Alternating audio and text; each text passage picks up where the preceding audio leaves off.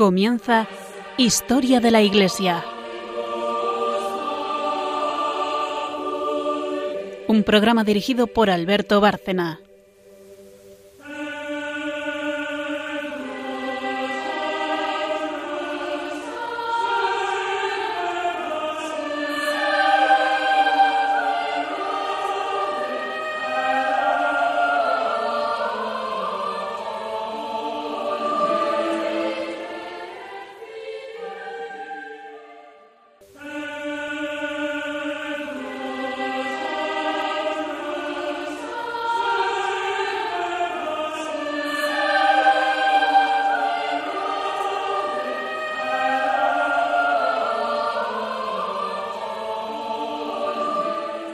Buenas noches, oyentes de Radio María y de este programa Historia de la Iglesia. Buenas noches, María Ornedo. Buenas noches. Buenas noches, Carmen Turdemontis. Buenas noches. Magisterio e Historia eh, se dan aquí la mano a través de ellas, porque cada una, para quien no las conozca o no haya seguido este programa, hace o lleva una sección. Carmen Turdemontis, la parte histórica, como historiadora que es, María Ornedo, como estudiosa que ha sido de teología, también pues la parte del magisterio, que es la última sección del programa. En este lo que vamos a abordar, como anuncio de lo que va a ser, eh, es eh, otros dos padres de la Iglesia. Llevamos con los padres eh, muchos meses, pero no se nos han acabado, ni queremos que se nos acaben, porque verdaderamente tenemos todavía bastante que hablar de ellos. Desgraciadamente no nos quedan tantos, pero en fin, vamos a, a agotar la lista de padres de la Iglesia. Estamos en la última etapa. Para quien no nos haya seguido, puede que esta última etapa les parezca larga, pero es que realmente hay muchos autores de, esta, de este final de la patrística. Hoy vamos a hablar de dos en concreto.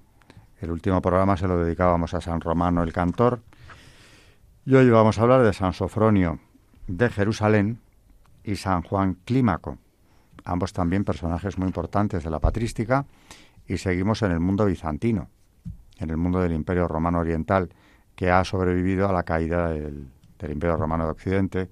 Estamos entrando ya en el siglo VII, vienen eh, tiempos desde luego catastróficos para el Imperio Bizantino, pero no quiero adelantarme. Después de la pausa inicial, eh, Carmen nos hablará de este primero de los dos padres de la Iglesia que vamos a tratar hoy. San Sofronio de Jerusalén.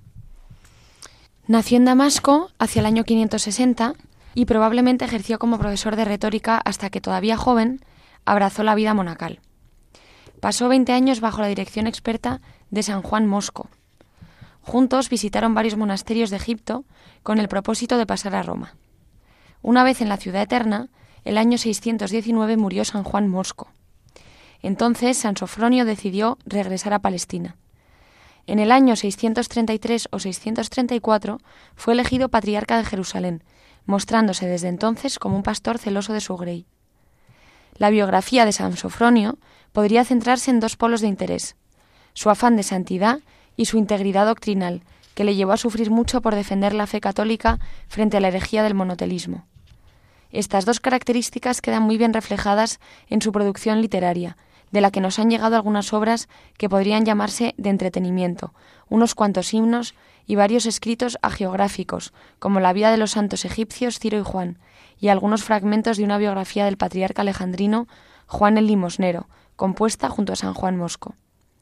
El mismo año de su muerte, el 638, vio con inmenso pesar cómo la ciudad santa caía en manos de los musulmanes por obra del califa Omar. Pues esas eran las catástrofes a las que me refería yo hace unos minutos. Realmente a San Sofronio, siendo patriarca de Jerusalén, uno de los eh, patriarcados más importantes de lo que se llama la pentarquía, las cuatro sedes principales de la cristiandad, le, le, toca la durísima prueba de ver cómo se pierde eh, ese territorio, los santos lugares, nada menos, donde había tenido lugar la vida, pasión, muerte y resurrección de Jesucristo, por obra de la invasión musulmana. Por cierto que es bueno comentar que esta invasión, llevada a cabo por el califa Omar, y para situarnos en la historia estamos hablando del califato ortodoxo, es decir, los primeros califas que vienen después de la, de la muerte de Mahoma y que siguen su tarea, con una expansión rapidísima a costa de los territorios bizantinos principalmente. Y en este año final del, del patriarcado de San Sofronio tiene lugar la toma de Jerusalén por parte del propio eh, califa Omar, que en persona conquista la ciudad. No hay que exagerar nada para hacernos una idea, y con palabras se puede expresar mal, de lo que significa para la cristiandad la pérdida de los santos lugares. Pero antes de nada, como luego se han invertido los papeles en la historia, y esto ha sido en los últimos años, sobre todo de forma notoria, pues hay que decir que aquí está el origen precisamente nada menos que de las cruzadas, un fenómeno histórico tan denigrado en los últimos años, donde se ha llegado a presentar a los cruzados como unos bárbaros que atacaban a los refinados musulmanes en uno de sus enclaves eh, más eh, legítimamente poseídos. No es así, porque realmente ese enclave, si hacemos un breve repaso de lo que fue la historia de Palestina, ya en vida en vida en la tierra de Jesucristo durante su predicación y muerte, todos sabemos, cualquiera que conozca mínimamente esta vida, pasión y muerte, los evangelios, que aquel territorio estaba bajo la dominación romana. De ahí que sea el pretor Poncio Pilato quien eh, deba sentenciarle a muerte porque las autoridades religiosas del pueblo de Israel no pueden hacerlo, están dominadas por Roma. Y siguen siendo Roma. Cuando cae Roma son imperio bizantino, que no es más que la prolongación, la parte oriental del imperio romano. Es decir, que los santos lugares, desde, la, desde el nacimiento, pasión y muerte, resurrección del Señor, eran territorio romano. Seguían siendo territorio romano cuando Mahoma predica el Corán eh, y empieza su expansión territorial, primero en la península arábiga, que logra unificar a golpe de espada, precisamente, y luego ya los califas ortodoxos cruzan las fronteras de Arabia y empiezan a conquistar territorios que habían sido eh, y seguían siendo en buena parte cristianos a pesar de la dominación musulmana. Hasta que llega este momento crucial en el que conquista los santos lugares. El propio Omar dice que le lleven a ver el Santo Sepulcro, el Templo de Jerusalén, o lo que quedaba del templo, claro. Pero en definitiva, ahí hay una conquista, después de un largo asedio. No era el primer ataque que sufrían los santos lugares, los persas lo habían atacado antes, pero los que lo incorporan al imperio musulmán son precisamente ahora uno de estos califas ortodoxos, o es uno de los califas ortodoxos, que es Omar. O sea que, para quien no lo sepa o no lo tenga claro, es un territorio del Imperio Romano Cristiano bizantino. Bueno, cristiano era todo el Imperio Romano desde Teodosio y sigue siéndolo con los bizantinos, por supuesto. Aquello era un patriarcado donde San Sofronio ejercía su autoridad precisamente cuando llega Omar allí. Y esa Europa que se repliega sobre sí misma, atacada por los invasores, de las que llamamos en historia las segundas invasiones, entre otras importantísima la del Islam, eh, esa Europa se repliega sobre sí misma, eh, soporta unos siglos oscuros con nuevos ataques, hasta que ya en el esplendor de la Edad Media, cuando se recupera eh, cultural, demográfica y económicamente de estos asaltos que sufre desde fuera, Europa se expande. Y claro, ¿cuál es su primer interés? Lógicamente, recuperar los santos lugares de trascendencia inconmensurable, diríamos, ¿no? para los cristianos. Nada menos que los lugares donde todo el Evangelio eh, tiene lugar, donde todo lo que nos cuenta el Evangelio ocurre, prácticamente todo es ahí, en, estos santos lugares, y, nada menos que Jerusalén, donde muere Cristo, el lugar ya sagrado del Antiguo Testamento y mucho más sagrado desde la pasión y muerte y resurrección del Señor. O sea que no es un capricho ni un ánimo de expansión. Se han querido explicar las cruzadas como un fenómeno de eh, interés económico o de combatir al Islam precisamente por obtener un beneficio. El primer beneficio ya era espiritual, era recuperar el dominio de aquellos lugares donde Cristo había vivido y muerto y resucitado. Luego, claro, las cruzadas se cuentan al revés, pero a San, Sofronio de Jerusalén lo que le toca, como nos ha dicho Carmen, siguiendo ese libro inapreciable de Loarte, que es el, un libro de referencia que utilizamos mucho en el programa, eh, El Tesoro, ¿no? De los, padres. De los padres.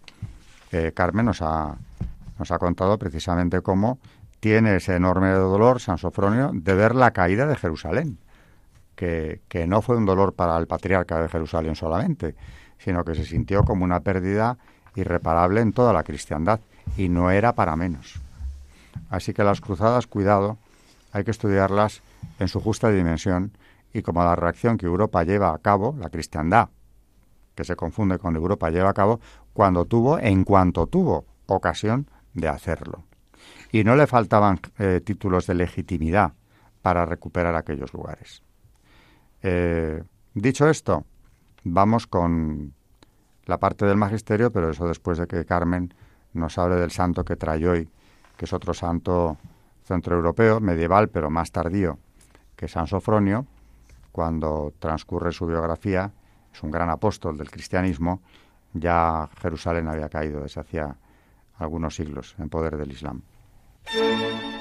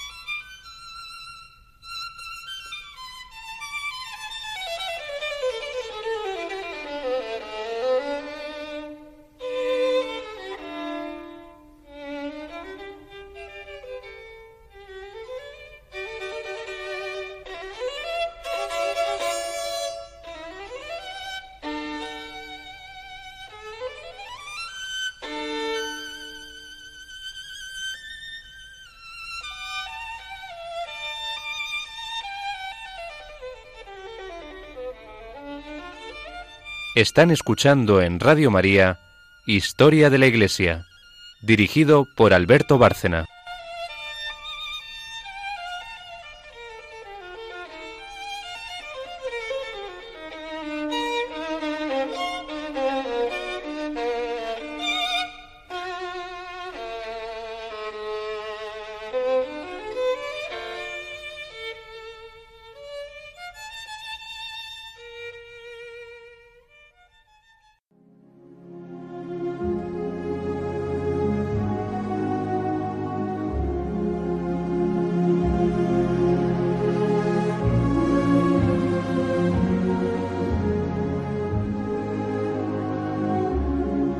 Santos en la historia de la Iglesia.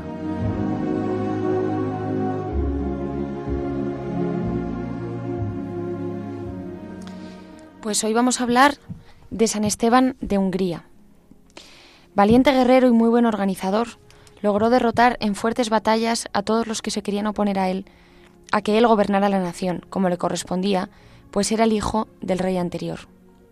Cuando ya hubo derrotado a todos aquellos que se habían opuesto a él cuando quiso propagar la religión católica por todo el país y acabar la idolatría y las falsas religiones, y había organizado la principal, San Astric,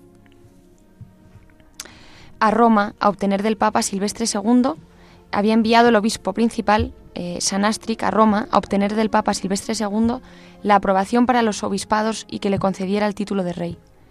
El sumo pontífice se alegró mucho ante tantas buenas noticias y le envió una corona de oro, nombrándole rey de Hungría.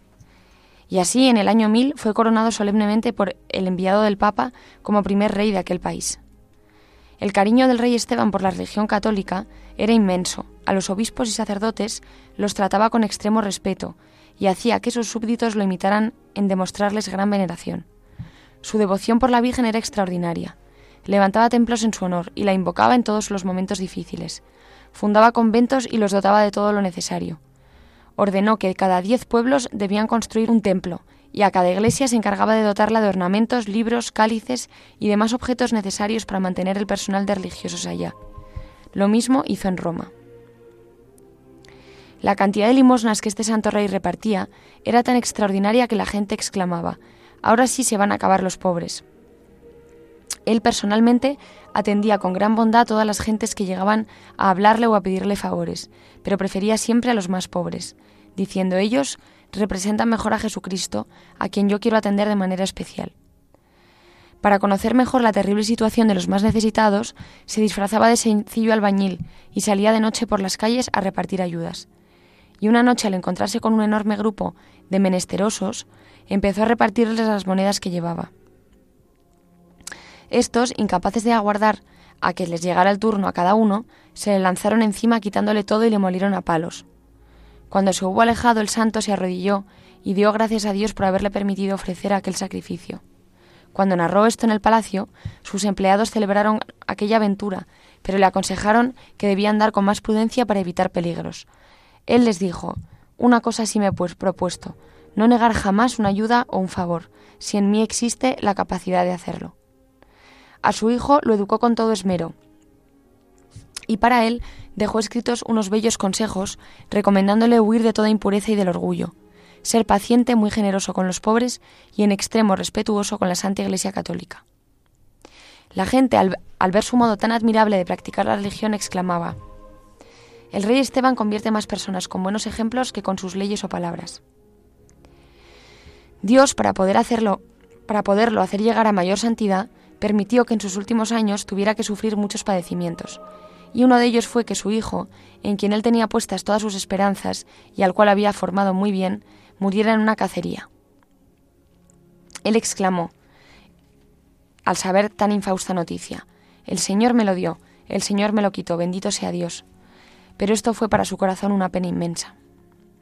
Padeció dolorosas enfermedades en sus últimos años que lo fueron purificando y santificando cada vez más. El 15 de agosto del año 1038, día de la Asunción, fiesta muy querida por él, expiró santamente.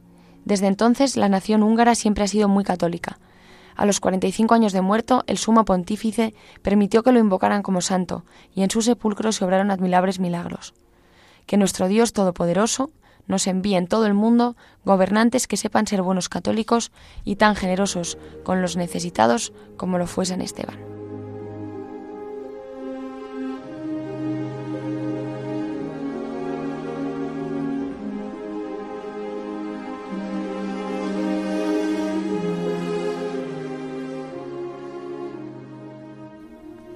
Hay un tema relacionado con San Esteban que, por cierto, llama muchísimo la atención. Es otro ejemplo que recuerda a San Adalberto, precisamente de alguien que lo tiene todo, bueno, todo, tanto como que es el heredero y primer rey de Hungría, pero es heredero de quien ya había eh, mandado en el país y lo está intentando organizar en medio de aquel caos del que salían. San Esteban, teniéndolo todo, como digo, mm, se distingue por una caridad extraordinaria. Y es un caso que recuerda a Clodoveo de Francia, eh, la conversión del rey trae consigo la del reino. Así que este es un apóstol de enorme repercusión para la cristiandad y como nos ha dicho Carmen, Hungría permaneció católica y profundamente católica. A día de hoy es un país que está resistiendo contra las políticas de la Unión Europea, precisamente en temas como ideología de género, eh, de la defensa de la vida, que le ha valido sanciones, marginación y campañas en contra, pero siendo como es un país en una situación muchísimo más precaria económicamente hablando que sus vecinos europeos, eh, es el ejemplo de que se puede resistir contra esas políticas que van contra el hombre, que van contra Dios. Eh, ¿Esa raíz de dónde viene? Pues de esa conversión de este gran santo, San Esteban, de cuya corona también nos va a hablar Carmen, porque es todo un símbolo y algo más que un símbolo, que por cierto el último que en ser coronado con ella es nada menos que el beato emperador Carlos de Austria, canonizado y beatificado por San Juan Pablo II. Carlos de Austria, del que ya hemos hablado en este programa varias veces, que pierde el trono precisamente con motivo de la Primera Guerra Mundial, pero había sido coronado poco antes allí en Budapest, es el, último rey de Hungría que, se somete a esta ceremonia y que puede utilizar esa corona cargada de, de simbolismo y de historia, que es la de San Esteban, lleva el nombre precisamente del primer rey de Hungría. Háblanos de ella. pues la verdad que la historia de, de, la corona de San Esteban es apasionante, como decía Alberto. Em, un 30 de noviembre, pero de 1916, Hungría presenció la coronación del último de sus reyes. Aquel día la Santa Corona de Oro de San Esteban, de la que ahora vamos a hablar, la apreciada reliquia nacional húngara se posó por última vez en su historia sobre la cabeza de un hombre ungido, Carlos I de Habsburgo, último rey húngaro. La coronación del primer rey de la Hungría medieval, del que hemos hablado San Esteban, ocurrió en una fecha inolvidable en el año 1000, cuando millones de personas de todo el mundo temían el fin del, del mundo. La corona recibió el nombre de parte del Papa Silvestre II, quien la obsequió a Esteban buscando que este convirtiera su reino del paganismo al catolicismo, como luego además, como hemos contado antes, así ocurrió. Con la particularidad de tener torcida la cruz que le sirve de cimera, es una obra de rara perfección de oro fino y con una multitud de perlas y de piedras, además de esmaltes representando a la Virgen, a Jesucristo y a los apóstoles. En 1072 el emperador de Oriente, Miguel Ducas, regaló al rey de Hungría una corona abierta, también muy rica, de estilo bizantino, y veinte años después las dos diademas fueron soldadas de modo que formaron una sola corona. A los ojos de los húngaros, la Santa Corona no es como un emblema de la realeza, sino en cierto modo la realeza misma, como si el toque santo de la corona convirtiera a un sapo en un príncipe. Los reyes no eran verdaderos soberanos, ni se consideraban como legales y definitivos sus actos, sino después de haber sido coronados. Si un rey moría entre su elección y su coronación, aunque fuese combatiendo por Hungría, se anulaban sus actos y se borraba su nombre de la lista de reyes. En el acto de la coronación se ponía la corona sobre el hombro derecho a la esposa del rey y sobre el frente a las reinas reinantes, la cual, los cuales no tomaban el título de reina, sino de rey. El archiduque Otto, hijo del emperador Carlos, se refirió a la mística de la corona. Hungría es un país, eh, dijo el emperador Carlos, muy especial desde este punto de vista, porque es el único que yo conozca donde el verdadero jefe de Estado es una reliquia histórica, la corona de San Esteban, que no puede cambiar su punto de vista. El rey en Hungría es servidor de la corona. Si jura lealtad a la corona, debe asumir las consecuencias que se derivan de ese juramento inalterable. Para los húngaros la corona ha sido el símbolo milenario de la soberanía y de la independencia, del que era indispensable estar en posesión para reinar. En toda la historia solo hubo un rey que no se hizo coronar por considerar que la ceremonia poco seria para un monarca que comulgaba con la doctrina del absolutismo ilustrado con cierto matiz de enciclopedista. Se trataba de José II, hijo de María Teresa y la desdichada María Antonieta. En la historia húngara figura como el rey con sombrero, o sea, no coronado, y como tal no tuvo nunca la misma consideración, iguales derechos ni idéntico prestigio que sus sucesores. Encerrada en una triple arca de hierro, detrás de murallas y rejas bajo la guardia de una milicia numerosa y bien armada, dos prefectos eran responsables de cuidarla día y noche delante de la puerta del santuario del castillo de Budapest. Tales precauciones no fueron, sin embargo, lo suficientes para impedir ciertas aventuras que sufrió la Santa Corona durante las innumerables revueltas políticas de los últimos siglos. Los aspirantes al trono se disputaban sangrientemente la posesión de este preciado talismán, cuyo contacto dejaba sobre la frente el signo indeleble de la realeza. Fue robada multitud de veces de su santuario, entregada por traición, sacada fuera del reino de Hungría, vendida y vuelta a comprar, perdida y vuelta a encontrar, y el relato de sus aventuras llenaría un libro completo. Una vez la perdió en el camino un candidato nómada que se la había llevado oculta en un barril. Otra vez, la emperatriz Isabel en 1440, madre de Ladislao el Póstumo, la robó para empeñarla en manos del emperador del Sacro Imperio Romano-Germánico Federico III, el cual dio a cambio un papel como los que se expiden en las casas de empeño de la actualidad.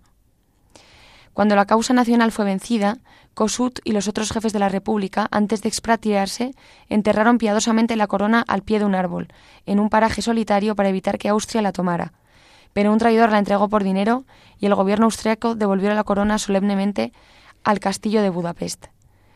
La joya, reverenciada por los húngaros como símbolo de su nacionalidad y tradición cristiana, fue llevada de Hungría durante la Segunda Guerra Mundial y entregada al ejército norteamericano para ser salvaguarda de las fuerzas soviéticas que habían tomado Budapest.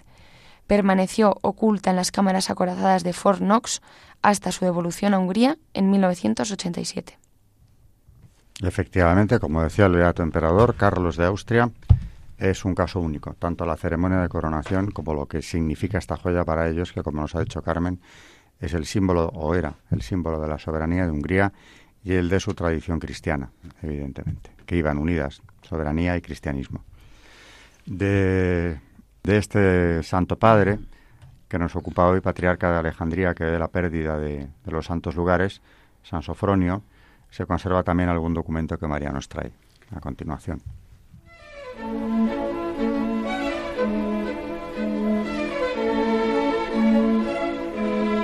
El Magisterio de la Iglesia.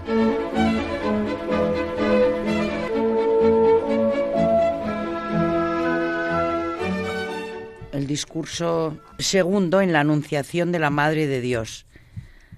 Ave María. En el sexto mes fue enviado el ángel Gabriel de parte de Dios a una ciudad de Galilea llamada Nazaret, a una virgen desposada con un varón de nombre José, de la casa de David, y el nombre de la virgen era María. Y habiendo entrado donde ella estaba, le dijo, Dios te salve, llena de gracia, el Señor es contigo. Lucas 1, 26, 28. ¿Qué puede hallarse que sea más sublime que este gozo, oh Virgen Madre? ¿Qué puede ser más excelente que esta gracia, que por voluntad divina a ti sola ha tocado en suerte? ¿O qué puede imaginarse más alegre y espléndido? Todos los dones difieren del milagro que en ti brilla. Todos yacen por debajo de tu gracia. Todos, incluso los más probados, son secundarios y poseen una claridad muy inferior. El Señor está contigo. ¿Quién pues osará luchar contra ti? Dios está de tu parte. ¿Habrá alguien que no se te rinda inmediatamente y no te otorgue con alegría el primado y la excelencia? Al considerar tus eminentes prerrogativas por encima de todas las criaturas, te aclamo con suma alabanza. Salve, llena de gracia, el Señor es contigo. Por ti, el gozo no sólo se reparte a los hombres, sino que se tributa también a las celestes potestades. Verdaderamente, eres bendita entre todas las mujeres, porque transformaste en bendición la maldición de Eva porque lograste que por ti fuera bendito Adán, que antes yacía abatido por la maldición del pecado. Bendita entre todas las mujeres, porque por ti la bendición del Padre brilló ante los hombres y los liberó de la antigua maldición. Bendita entre todas las mujeres, porque por ti tus antepasados hallaron la salvación ya que tú vas a engendrar al Salvador, que les procurará la divina salud. Bendita entre las mujeres, porque sin germen ofreciste el fruto que bendecirá el orbe de la tierra y le redimirá de las espinas de la maldición. Bendita entre las mujeres, porque siendo por naturaleza mujer, serás madre de Dios pues si aquel que de ti nacerá es Dios encarnado, tú serás llamada, por mérito y derecho, Madre de Dios, pues a Dios vas a dar a luz. Tú llevas encerrado en tu seno al mismo Dios, que en ti mora según la carne, y por ti se presenta como el prometido, que obtendrá el gozo para todos y comunicará la luz divina al universo. En ti, oh Virgen, como en un purísimo y resplandeciente cielo, Dios puso su tabernáculo, y saldrá de ti como el esposo de su tálamo. Salmo 69, 5, 6. E imitando la carrera del gigante, correrá durante toda su vida, llenando a todos los vivientes con la futura salvación. Y llenará con calor divino y vivificante esplendor a cuantos a ella se encaminan. Hasta aquí San Sofronio, pero como decíamos al principio, hoy vamos a ver no uno, sino dos padres de la Iglesia. Nos queda San Juan Clímaco, que también tiene un enorme interés por lo que vamos a ir viendo. Carmen, como historiadora del programa, pues nos, eh, nos hace una, una corta biografía de San Juan Clímaco. San Juan el Escolástico es conocido principalmente por su apelativo el Clímaco, que deriva de la transcripción latina de la escalera, tomada del título de su principal obra, La Escala del, Paraíso. Sus datos biográficos son escasos. Nació alrededor del 579, entró en el monasterio del Monte Sinaí a la edad de 16 años. A los 20 hizo la profesión religiosa según la regla del monasterio, hasta que se decidió a vivir como anacoreta. Dios le favoreció con el don de lágrimas y subió a tal grado de su fama de santidad que los monjes del monasterio le eligieron como abad. Tenía entonces 60 años. Su muerte acaeció eh, alrededor del año 649. Considerado un doctor universal, San Juan Clímaco profundizó en el camino ascético que puede recorrer cualquier cristiano. La escala del paraíso, libro de gran riqueza interior y enorme difusión, desarrolla la idea de la ascensión del alma bajo la guía del Espíritu Santo hasta la semejanza con Cristo. Titulada en memoria de la escala de Jacob y dividida en 30, en 30 escalones, se puede considerar en la obra dos partes principales. La primera abarca los 23 primeros capítulos y trata de la lucha contra los vicios. Los siete capítulos restantes giran en torno a la adquisición de las virtudes. El fragmento que se expone, que luego leeremos, eh, recoge una parte del sermón número 28, donde el santo habla del estado de oración y muestra la naturaleza de esa unión con Dios. Dice así, el diálogo con Dios. La escala del paraíso, escalón 28, números 188, 189, 190, 191 y 193. La oración como bien expresa su nombre, es diálogo del hombre con Dios, unión mística.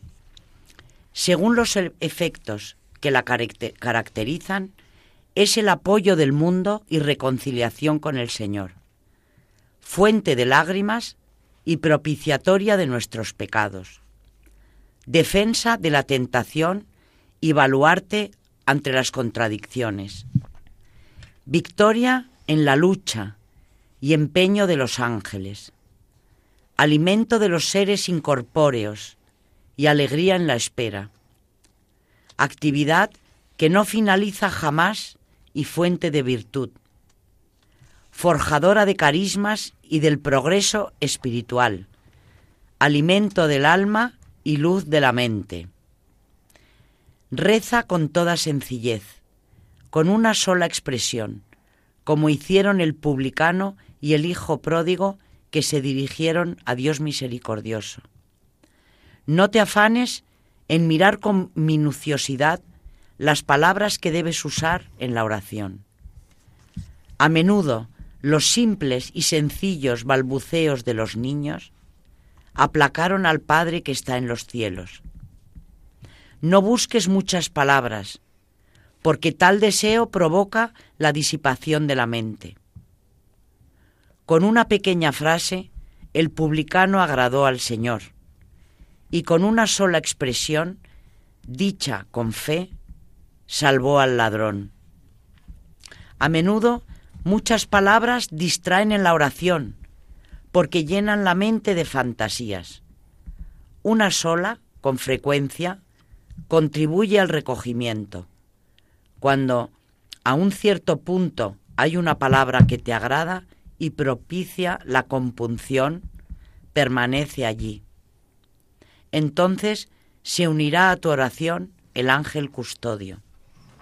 Después, no abuses de la libertad confiada, aunque hayas alcanzado la purificación. Es más, acercándote a Dios con gran humildad, podrás obtener la más alta libertad.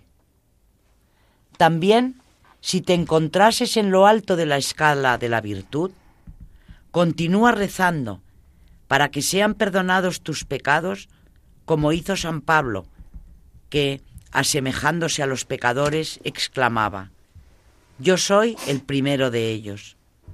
La pureza y compunción de lágrimas deben dar alas a la oración, y el sabor, como el aceite y la sal, condimentan los alimentos.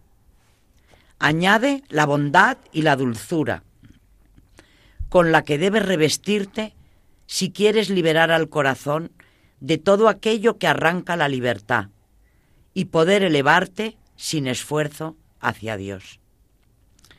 Hasta que no hayamos alcanzado, después de muchas experiencias, tal claridad de oración, seremos principiantes, como niños que empiezan a caminar. Trata de elevar la mente a Dios, o mejor, de, de tenerla cerrada dentro de las operaciones de la oración. Y si por debilidad infantil no la tienes tranquila, ponla rápidamente en orden. Por desgracia nuestra mente es débil, pero el Omnipotente podrá fijarla. Si continúas luchando sin rendirte, finalmente descenderá sobre ti aquel que mantiene en sus límites los mares de la mente, y dirá mientras tú te elevas en oración, de aquí no pasarás, ahí se romperá la soberbia de tus olas. ¿A quién tengo yo en los cielos? Fuera de ti, nada deseo sobre la tierra. Esto persigue la oración. Si unos aspiran a la riqueza, otros a la gloria u otra posesión, mi bien es estar apegado a Dios, único fundamento de mi esperanza.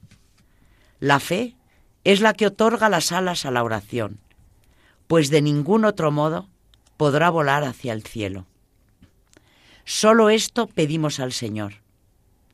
Somos todavía víctimas de las pasiones, pero de esta condición todos deseamos elevarnos, cortando definitivamente este camino.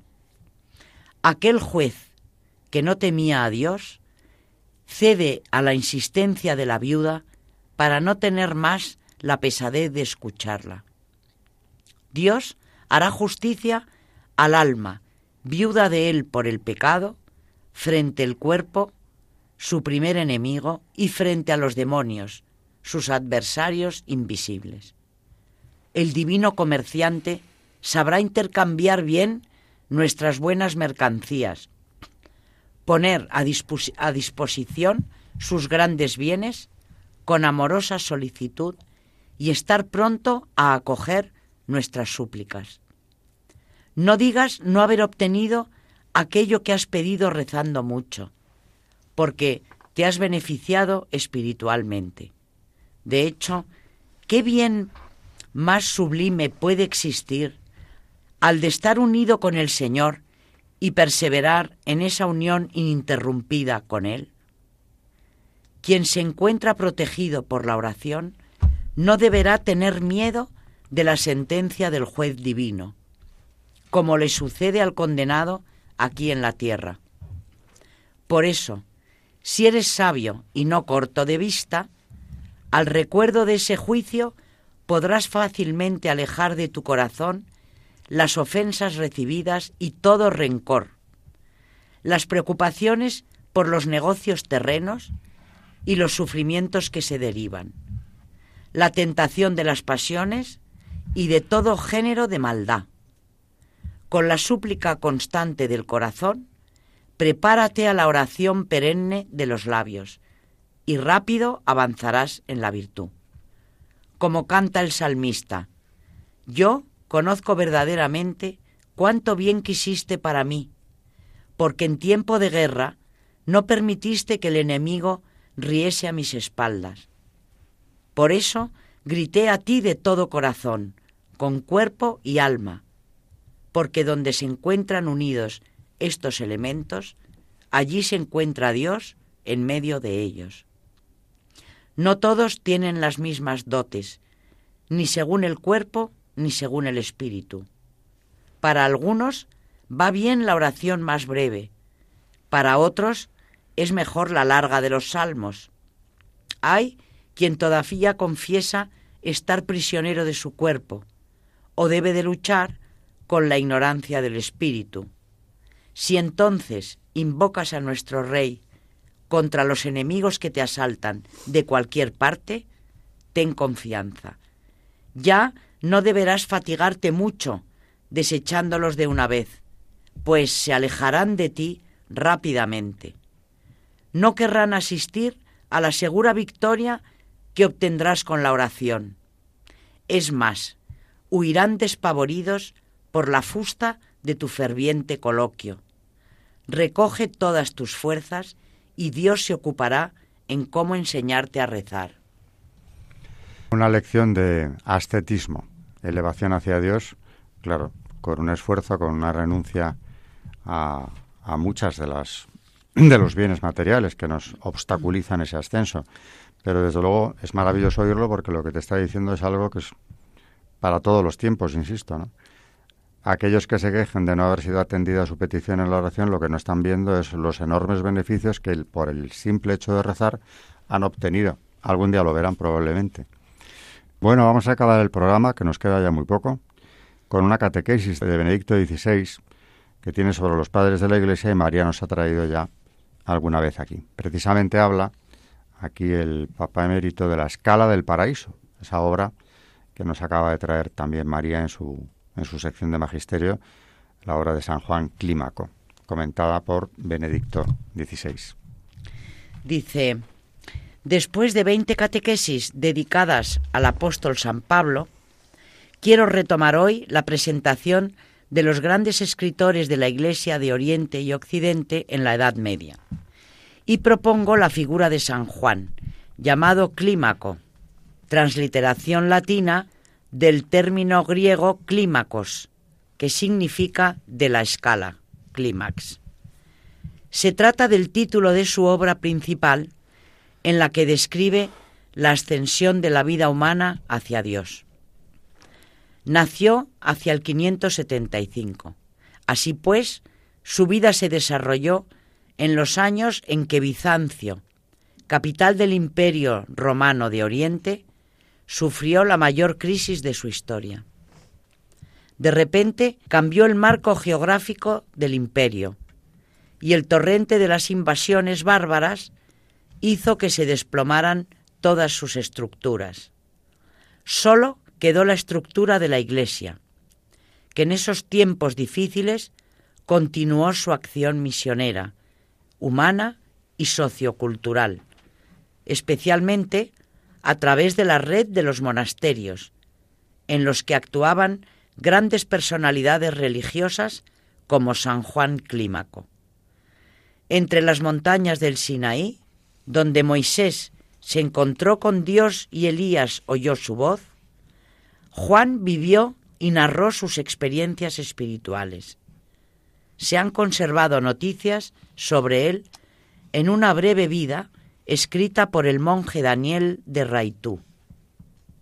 A los 18 años, Juan, monje en el monte Sinaí, se hizo discípulo del abad Martirio, un anciano, es decir, un sabio. Hacia los 20 años eligió vivir como eremita en una gruta al pie de un monte, en la localidad de Tola, a ocho kilómetros del actual monasterio de Santa Catalina. La soledad no le impidió encontrarse con personas deseosas de recibir dirección espiritual, ni visitar algunos monasterios cerca de Alejandría, pues su retiro eremítico lejos de ser una huida del mundo y de la realidad humana, lo impulsó a un amor ardiente a los demás y a Dios.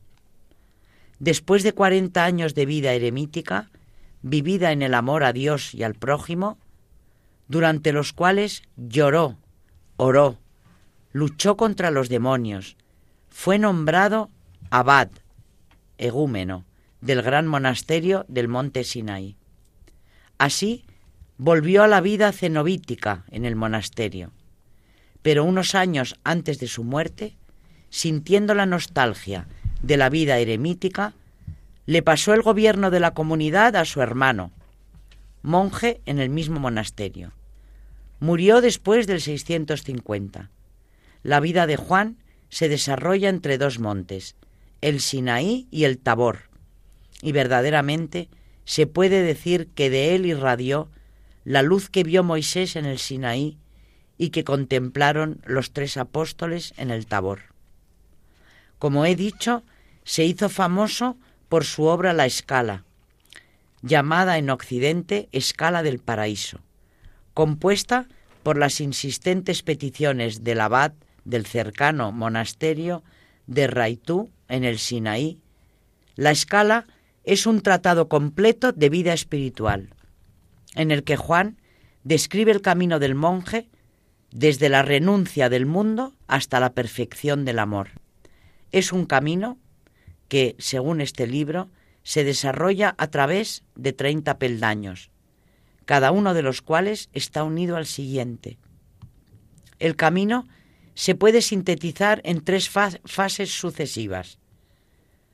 La primera consiste en la ruptura con el mundo, con el fin de volver al estado de infancia evangélica. Lo esencial, por tanto, no es la ruptura, sino el nexo con lo que Jesús dijo, o sea, volver a la verdadera infancia en sentido espiritual, hacerse como niños. Juan comenta, un buen fundamento es el formado por tres bases y tres columnas, inocencia, ayuno y castidad. Todos los recién nacidos en Cristo deben comenzar por estas cosas, tomando ejemplo de los recién nacidos físicamente apartarse voluntariamente de las personas y lugares queridos permite al alma entrar en comunión más profunda con Dios. Esta renuncia desemboca en la obediencia, un camino que lleva a la humildad a través de las humillaciones, que no faltarán nunca por parte de los hermanos. Juan comenta, Dichoso aquel que ha mortificado su voluntad hasta el final, y que ha confiado el cuidado de su persona a su Maestro en el Señor, pues será colocado a la derecha del crucificado. La segunda fase del camino es el combate espiritual contra las pasiones. Cada peldaño de la escala está unido a una pasión principal, que se define y diagnostica, indicando además la terapia, y proponiendo la virtud correspondiente. El conjunto de estos peldaños constituye sin duda el más importante tratado de estrategia espiritual que poseemos. Sin embargo, la lucha contra las pasiones tiene un carácter positivo. No se ve como algo negativo gracias a la imagen del fuego del Espíritu Santo. Todos aquellos que emprenden esta hermosa lucha dura y ardua, deben saber que han venido a arrojarse a un fuego, si verdaderamente desean que el fuego inmaterial habite en ellos. El fuego del Espíritu Santo, que es el fuego del amor y de la verdad. Solo la fuerza del Espíritu Santo garantiza la victoria. Pero según Juan Clímaco, es importante tomar conciencia de que las pasiones no son malas en sí mismas, lo son por el mal uso que hace de ellas la libertad del hombre. Si se las purifica, las pasiones abren al hombre el camino hacia Dios con energías unificadas por la ascética y la gracia, y si han recibido del Creador un orden y un principio, el límite de la virtud no tiene fin. La última fase del camino es la perfección cristiana, que se desarrolla en los últimos siete peldaños de la escala. Estos son los estadios más altos de la vida espiritual. Los pueden alcanzar los esicastas, los solitarios, los que han llegado a la quietud y a la paz interior. Pero estos estadios también son accesibles a los cenobitas más fervorosos. Juan, siguiendo a los padres del desierto, de los tres primeros, sencillez, humildad y discernimiento, considera más importante el último, es decir, la capacidad de discernir. Todo comportamiento debe someterse al discernimiento, pues todo depende de las motivaciones profundas que es necesario explorar. Aquí se entra en lo profundo de la persona y se trata de despertar en el eremita, en el cristiano, la sensibilidad espiritual y el sentido del corazón, dones de Dios. Como guía y regla de todo, después de Dios debemos seguir nuestra conciencia. De esta forma se llega a la paz del alma, gracias a la cual el alma puede asomarse al abismo de los misterios divinos. El estado de quietud, de paz interior, prepara al exicasta a la oración, que en Juan es doble, la oración corporal y la oración del corazón. La primera es propia de quien necesita la ayuda de posturas del cuerpo, tender las manos, emitir gemidos, golpearse el pecho, etc. La segunda es espontánea, porque en efecto, del despertar de la sensibilidad espiritual, don de Dios a quien se dedica a la oración corporal. En Juan toma el nombre de oración de Jesús y está constituida únicamente por invocación del nombre de Jesús, una invocación continua como la respiración. El recuerdo de Jesús se debe difundir con tu respiración. Entonces descubrirás la utilidad de la misma de la paz interior. Al final, la oración se convierte en algo muy sencillo. La palabra Jesús se funde sencillamente con nuestra respiración. El último peldaño es la escala 30, lleno de la sobria embriaguez del espíritu, se dedica a la suprema Trinidad de las virtudes, la fe, la esperanza y sobre todo la caridad.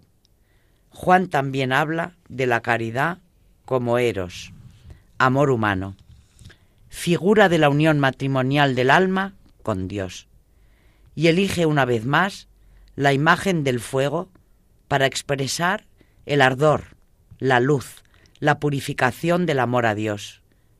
La fuerza del amor humano puede volver a ser orientada hacia Dios, del mismo modo que en un olivo silvestre puede injertarse el olivo bueno.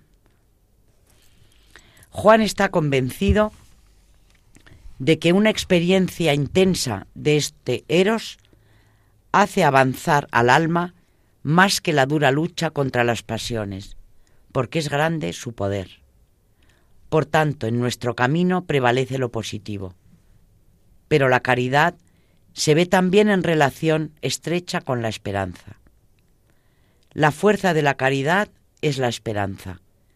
Gracias a ella esperamos la recompensa de la caridad. La esperanza es la puerta de la caridad. La ausencia de la esperanza anula la caridad. A ella están vinculadas nuestras fatigas. Por ella nos sostenemos en nuestros problemas y gracias a ella nos envuelve la misericordia de Dios.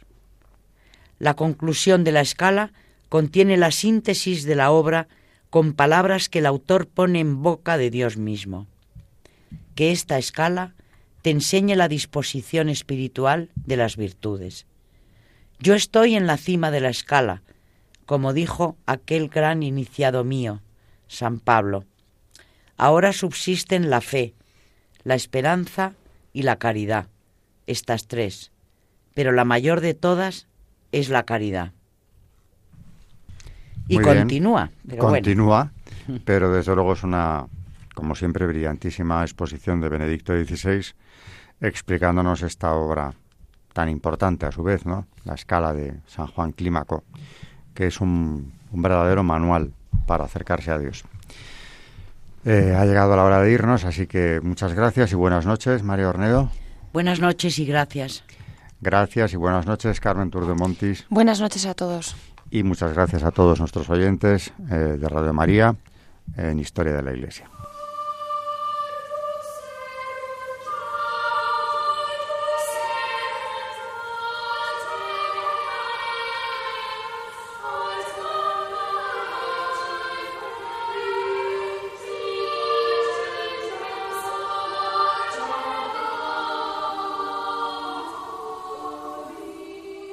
Han escuchado Historia de la Iglesia, un espacio dirigido por Alberto Bárcena.